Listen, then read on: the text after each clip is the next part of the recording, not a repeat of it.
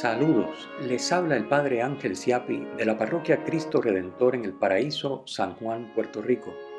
Bienvenidos a Saboreando la Palabra, el comentario a las lecturas de la Misa Dominical que comparto cada domingo antes de la misa de 10 y 30 de la mañana a través de la plataforma Zoom.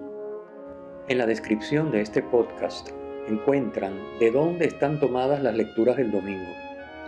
Tienen el enlace al guion de la Lección Divina Comunitaria el enlace a los apuntes a los que se hace referencia en el comentario y la dirección de la página web de la parroquia Cristo Redentor.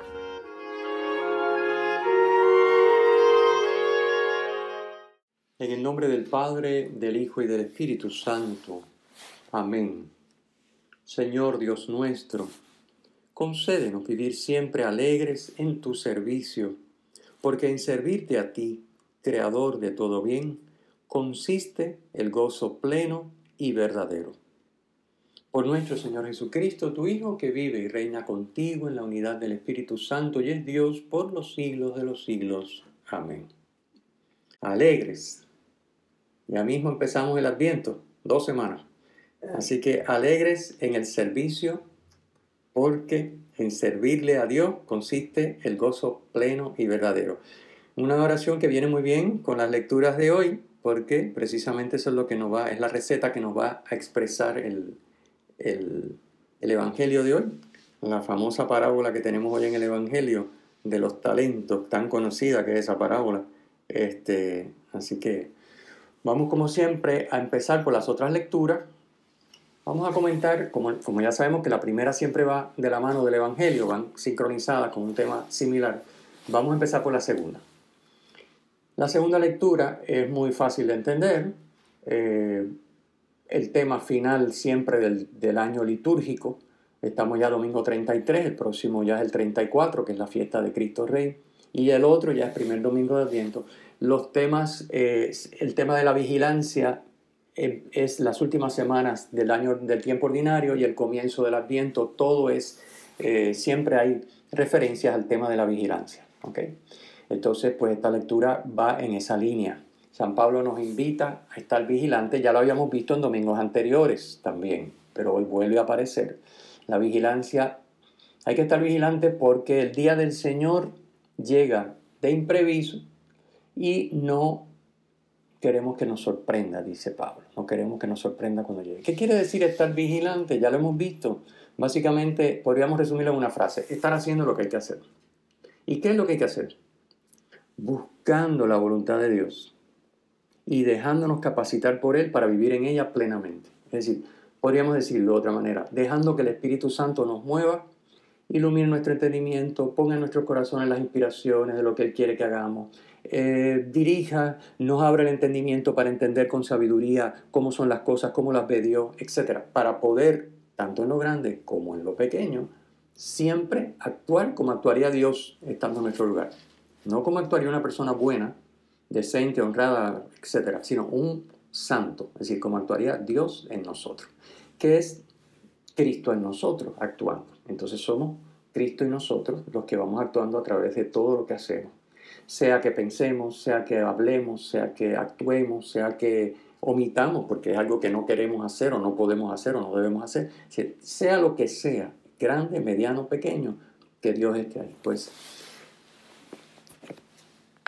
le pongo ahí en el, en el comentario, que como saben lo pueden consultar después. La pregunta que nos lleva a esta lectura es si yo supiera, y nadie sabe el día ni la hora, supiera que Cristo fuera, va a venir esta noche, que esta noche es la segunda venida de Cristo. Olvídate ya del coronavirus y de la vacuna, no importa, si ya esta noche es la parucía, el regreso de Cristo en gloria. ¿Qué haría hoy diferente? Por lo tanto, eso que haría hoy diferente es lo que tengo que hacer de ahora en adelante. Esa es, un poquito la idea. Un poquito más de tiempo de oración diario, un poquito más de generosidad en el servicio y quizás menos egoísmo, menos vagancia, menos eh, centrarme en lo que a mí me gusta para pensar más en lo que al otro necesita o le hace bien para entonces estar disponible. En fin, esa es un poquito la segunda lectura nos lleva a eso. La, segunda, la primera lectura, que es la que va junto con el Evangelio, como en el Evangelio, la parábola de los talentos nos muestra la diferencia, el contraste entre los siervos o empleados fieles y los que no lo son, pues la primera lectura nos pone como un ejemplo de fidelidad a la mujer hacendosa. Nos pone a la mujer hacendosa. Y podría igualmente haber puesto un hombre. ¿eh? Recuerden que mm, una mujer hacendosa, laboriosa, generosa, pues lo mismo un hombre hacendoso, laborioso, generoso. ¿eh? Aquí no hay discriminación por motivo de sexo, no de género, porque eso no existe, es un invento. De sexo, no. Podría ser, eh, pone una mujer, pero podría ser un hombre. Ambos traen ganancia y no pérdida, tanto a la familia como a la sociedad.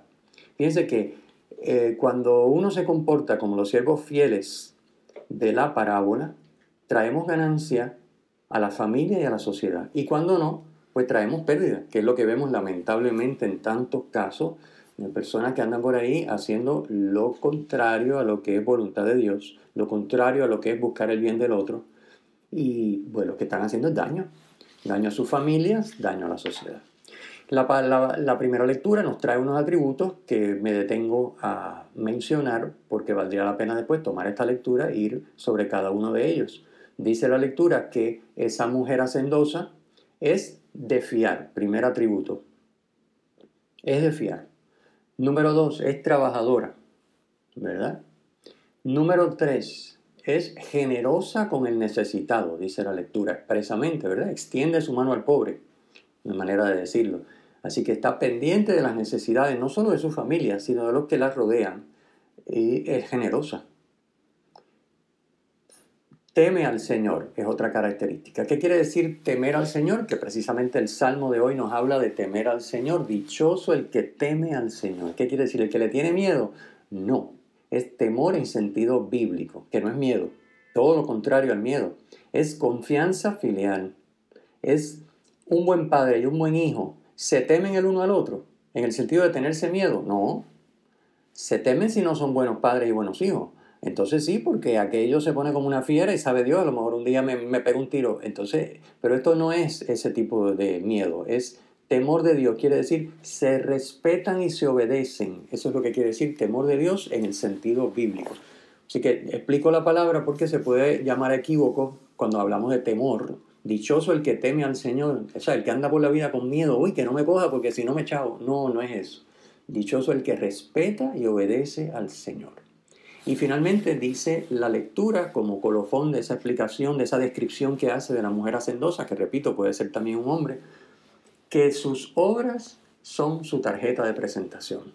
Si ya no es cuestión de que eh, me vendo con la boca, no, no, no, las obras son la tarjeta de presentación y debemos examinarnos. Nuestras obras son nuestra tarjeta de presentación. Todo lo demás, imagínense, acabamos de pasar unas elecciones. Las obras son la tarjeta de presentación. No los papelitos que dicen que yo voy a hacer o dejar de hacer, las obras. Y lamentablemente eso es lo menos que se mira se miran los papelitos, se miran las plataformas, se mira lo que te recomienda, se miran los anuncios que pone en televisión, etcétera, o en los medios.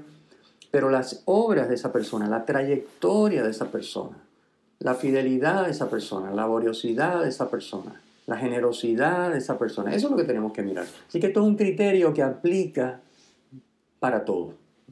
Y está en esa primera lectura que parece que no dice nada, pero dice mucho. Vamos entonces al Evangelio, que siempre es el plato fuerte del día.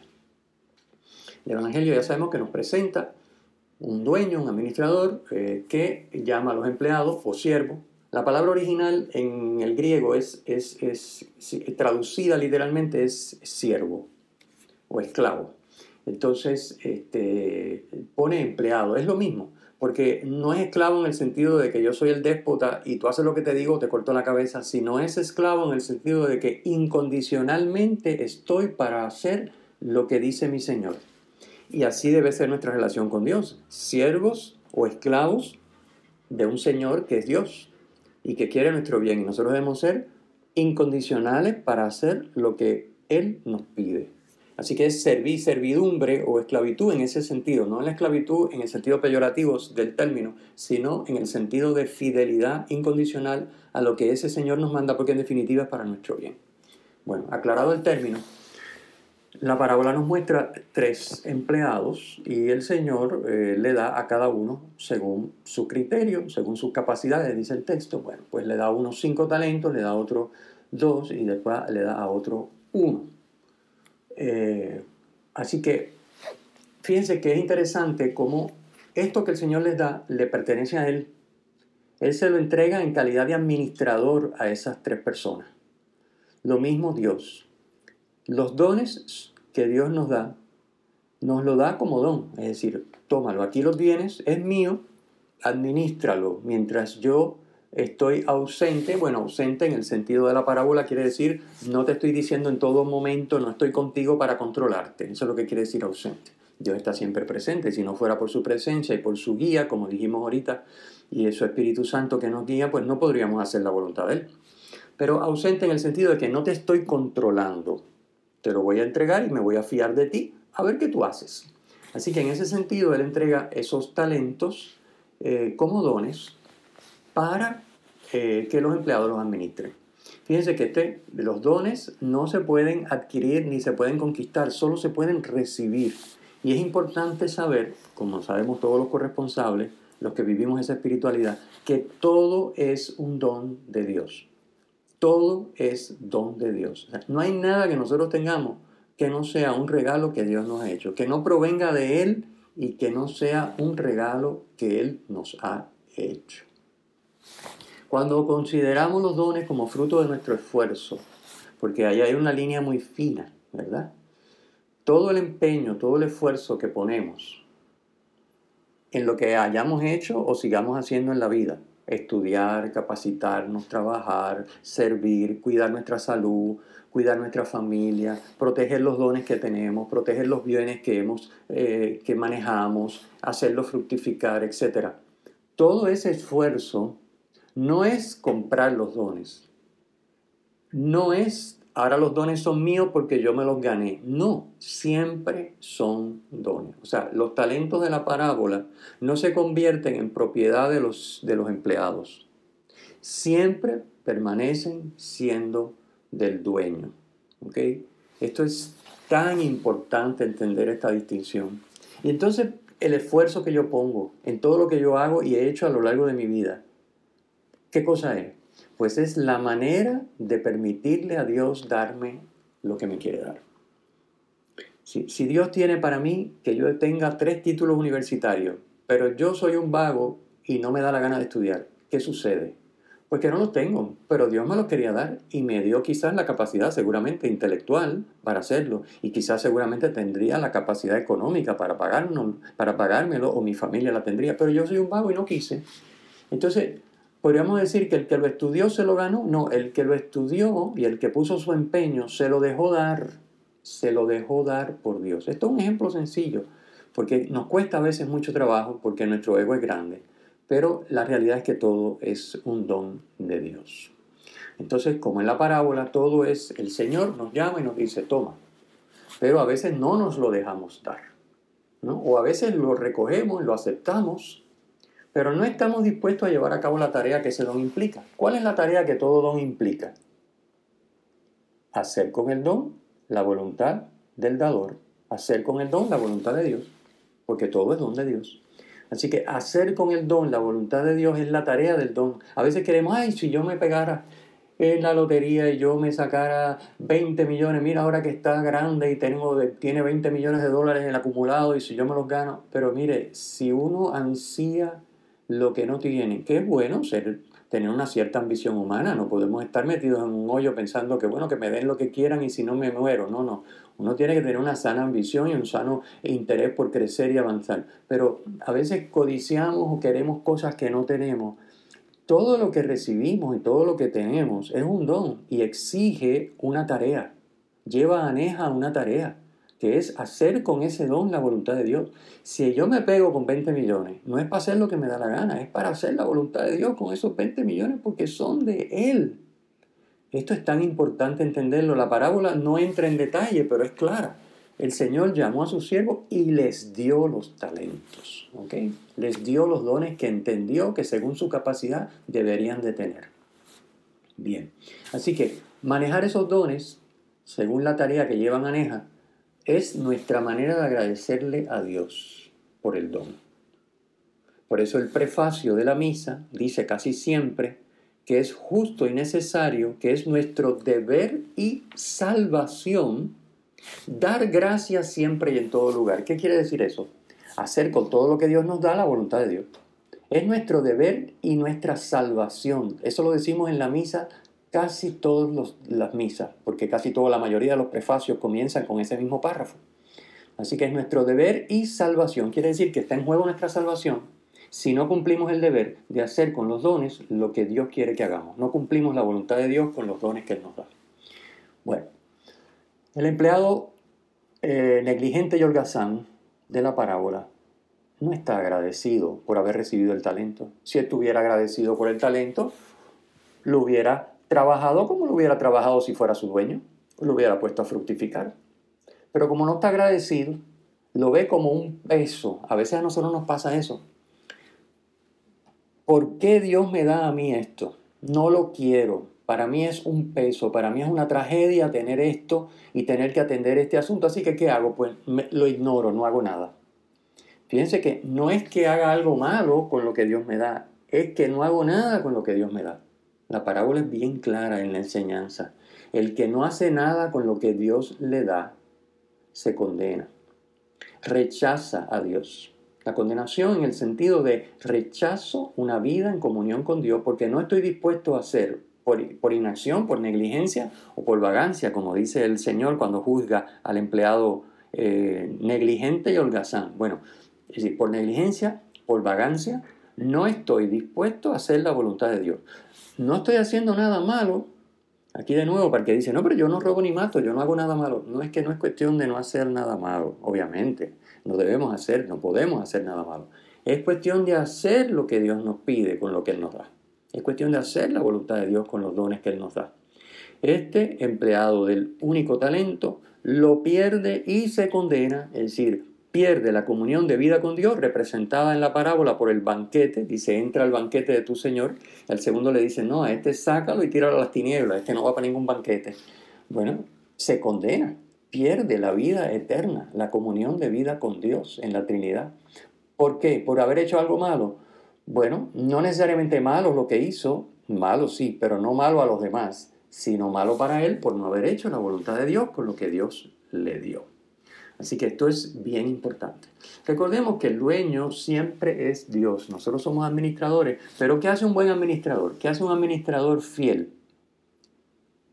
Pues hace, asume los dones como si fueran propios, aunque sabe que es un administrador, pero asume los dones como propios los siente como propios. Y aquí nos podríamos preguntar cada uno de nosotros, con todo lo que hemos recibido de Dios, asumimos todo eso como propio. Lo defendemos, lo cuidamos, lo protegemos, lo acrecentamos, sabemos ponerlo al servicio de los demás. Esa es la gran enseñanza de esta parábola. Nosotros somos corresponsables, es la palabra que utilizamos, un poquito larga y difícil en español, pero ¿qué quiere decir corresponsable? Quiere decir responsables junto con Dios, corresponsables con Dios, que es el dueño de todo, en manejar las cosas como Él lo haría. Y precisamente por eso es que tenemos que dar cuenta. Si ustedes se fijan en la parábola, a los tres se les exige dar cuenta. A ver, al cabo de mucho tiempo regresó aquel señor y le dijo a los empleados, vengan, díganme qué han, hecho con lo que yo les di. Hay que dar cuenta porque no somos dueños. El dueño no tiene que dar cuenta, pero el que no es dueño tiene que darle cuenta al dueño porque no es el propietario de los dones. Así que ese es el caso nuestro para con Dios. No somos los propietarios, somos administradores y tenemos que darle cuenta a Dios de qué hemos hecho, de cómo lo hemos hecho fructificar. Fructificar, repito, significa manejarlo según la voluntad de Dios. Eso es lo que significa acrecentarlo y ponerlos a producir, hacer con ellos lo que Dios haría. Bien, hay un detalle importante que me detengo a comentar y es que también aparece en la parábola, eh, pero que a veces no nos perdemos de vista. Mientras estamos en esta vida, podemos hacer técnicamente lo que nos da la gana.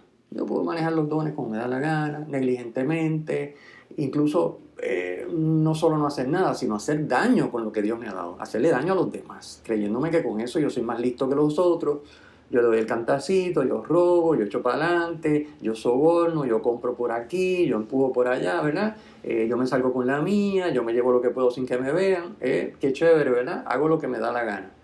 Mientras estamos en este mundo, no hay problema. Dios lo permite. Aquí hay trigo y hay cizaña, y eso está claro, lo sabemos perfectamente. Pero ¿qué pasa? Que cuando llegue el final, y Cristo venga y pida cuentas, como dice esta parábola, rendir cuentas, dime qué has hecho, hasta ahí llegamos a la cosa. ¿Y qué va a suceder en ese momento? Bueno, pues que el que ha manejado los dones, según la voluntad de Dios, conserva esos dones, siguen siendo de él. Los sigue teniendo, sigue teniendo, vamos a decir, los dones siempre son dones, así que es el usufructo, pero los maneja, los puede seguir toda la eternidad con todo lo que Dios le ha dado el que no ha hecho la voluntad de Dios pierde, no solamente pierde a Dios, no entra al banquete, sino que es arrojado a las tinieblas, sino que pierde los dones. Eso que en la vida, viviendo de espaldas a Dios o al margen de Dios, cree que ha podido manejar y hacer con ello lo que le da la gana y a mí nadie me dice lo que voy a hacer y yo hago lo que yo quiero y fíjate, no me pasa nada. Bueno, ¿sabes qué? Cuando llegue el momento de rendir cuentas, no se quedan las cosas como están. ¿Por qué? Porque Dios no es tonto. Dios es justo y misericordioso, pero no es idiota. Y no puede ser lo mismo, no puede ser. Jesucristo es bien claro en su predicación. No es lo mismo, y la Biblia es clarísima desde el principio, no es lo mismo el resultado del que hace la voluntad de Dios del que no la hace. Porque si fuera lo mismo, pues ¿qué hacemos nosotros aquí? Perdiendo el tiempo. No, no es lo mismo. No puede ser lo mismo. Aunque de momento parezca que no pasa nada como dice San Pedro en su carta, es que Dios tiene mucha paciencia, nos da mucho chance, mucha oportunidad a ver si nos enganchamos y ponemos a hacer lo que nos toca. Esa es la cuestión. Así que Fíjense, esto es bien importante. Los dones de Dios solo, por tanto, solo se pueden tener junto con Dios. Yo puedo tener los dones si tengo a Dios. Por lo tanto, tengo los dones si hago la voluntad de Dios, porque la voluntad de Dios es la que me pone en comunión con Dios. Es la que permite que Dios sea mío y yo sea de Dios. Vivir en su voluntad. Eso me hace uno con Dios, me lleva a la comunión de vida, aquí y luego de manera plena e irreversible eh, a partir del del final, ¿verdad? A partir de la muerte y del juicio final. Pero ese solo se pueden tener junto con Dios. Esto es bien importante entenderlo. Eh, en la medida en que yo quiero manejar los dones de espaldas a Dios o al margen de Dios, no solo pierdo a Dios porque estoy rechazando la comunión con Él porque no quiero hacer lo que Él me pide, sino que pierdo los dones. Porque los dones son de Dios. O sea, esto es un package. Los dones van con Dios. O tengo a Dios y los dones, o no tengo nada. No puedo tener los dones sin Dios. Es imposible, porque los dones no son míos, son de Dios. Este detalle es bien importante y en la parábola está claro. Los siervos que retienen los talentos son aquellos que los pusieron a fructificar. ¿Qué pasa con aquel que lo enterró y que regresa y le dice, aquí tienes lo tuyo? Para mí es como diciéndole, esto fue una carga terrible, yo tener que aguantar este talento que tú me quisiste dar. Yo no lo quería para nada, así que ¿qué hice? Lo escondí y ahora que tú regresaste, tómalo chupa de lo que esto es tuyo y a mí no me interesa para nada. Bueno, pues ese, dice la parábola bien claro, a ese se le va a quitar. Se le va a quitar. Así que, porque, por esto mismo, porque o tengo a Dios y los dones, o no tengo ni a Dios ni a los dones. Así que la infidelidad en el manejo de los dones, no seguir la voluntad de Dios, me saca de la comunión con Él famoso gozo del Señor, según la parábola, la terminología que utiliza la parábola, y nos quedamos sin Dios y sin los dones. Así que, otro tema importante es que cuando no manejamos los dones según la voluntad de Dios, cuando no los hacemos fructificar, que es lo que, la finalidad de, de esta parábola del Señor, Dios no nos puede dar lo que nos tiene preparado. Ya lo dije ahorita con el ejemplo que puse de una carrera universitaria, pero así es con todo. En la medida en que nosotros somos fieles, el Señor nos da no lo que nosotros queremos, no lo que los medios nos dicen de comunicación y los anuncios y la gente nos dice que debemos tener o debemos de ser, sino lo que Dios nos tiene preparado desde siempre y nos quiere dar. Cuando Dios nos pensó antes de crearnos y nos tiene preparado una serie de dones con los que nos quiere enriquecer, para que con ellos, en comunión con Él, vivamos no solamente nosotros, sino nosotros con todos sus dones, la vida eterna. Entonces, eh, este, este, tema es bien importante, no nos puede dar. Fíjense que en la, en la parábola, aquí se notan las dos cosas. Primero, que los dones no se pueden tener sino junto con Dios. El tercer empleado los pierde todo, a Dios y, a los dos, y al talento. Sino que cuando eh, esos dones los permanecen conmigo, porque fíjense que en, los dos primeros casos, ellos retienen los dones. Los, por ejemplo, los cinco que me diste y los cinco que gané, se los quedó ese empleado. Tan es así que al final, cuando le quitan el talento al que lo enterró, le dice, dénselo al que tiene 10. Es decir, el que tiene 10 ahora tiene 11, por decir, ¿verdad? Según la parábola. Así que se retienen los dones cuando los manejamos según Dios y se tienen junto con Dios o no se tienen. Y por último les comento que hay que ser fieles manejando los dones según la voluntad de Dios. No importa si el don es de mucho valor o de poco valor. Esto no tiene nada que ver. Fíjense, en la parábola, si nos fijamos, el talento eran, eh, un talento son seis mil denarios. Y el denario era el jornal de un trabajador de un día. Así que seis mil días de trabajo, imagínense, si sábado y domingo no se trabaja, imagínense cuántos días son 6.000 días, un montón de años. Pues eso es un talento. Si lo calculáramos a base del salario mínimo hoy en Puerto Rico, aquí les pongo, un talento sería equivalente a 367 mil dólares. Eso es un talento a base de 6.000 días de trabajo, salario mínimo. 367 mil. Así que imagínense lo que recibió el que recibió 5 talentos, recibió casi 2 millones de dólares. Y él ganó otros 2 millones de dólares, 1.8 millones de dólares ganó con su esfuerzo. Fíjense que la parábola es muy interesante porque dice que los dones de Dios son ultra abundantes y súper generosos. Dios da una barbaridad cuando da un talento. Cuando da cinco, da tremendamente. Es una riqueza enorme. Y sin embargo, ese dueño, cuando pasa juicio sobre el empleado negligente y holgazán, dice que el que es fiel, el que es fiel en lo poco, lo es fiel en lo mucho. Y que, porque ha sido fiel en lo de poco valor, lo será, va a recibir lo que realmente vale. Y porque ha sido infiel en lo de poco valor, y se refiere, pues lo será en lo de, en lo de mucho valor. Y por lo tanto no lo va a tener. El poco referido a los talentos que reparte es una ironía. Es como si, oye, si me dieron 1.8 millones de dólares, me dieron poco. Pues así dice el dueño. El dueño, el que esto es, si eres esto que vale poco, no has sido fiel en esto, pues no sirves. Y, digo, interesante, ¿verdad? ¿Cómo se refiere a, los talentos que ha repartido, que son una barbaridad en términos de riqueza, si fuera a usar lo que vale el, talento, los 6.000 denarios? Este, ¿Cómo se refiere a eso como poco? Porque es realmente poco, es mucho en términos humanos, pero es poco comparado con realmente los bienes que Dios nos quiere dar. Empezando por Él, la comunión con Él. O sea, la comunión con Él comparado con la cantidad de dinero o de riqueza que tú quieras es nada.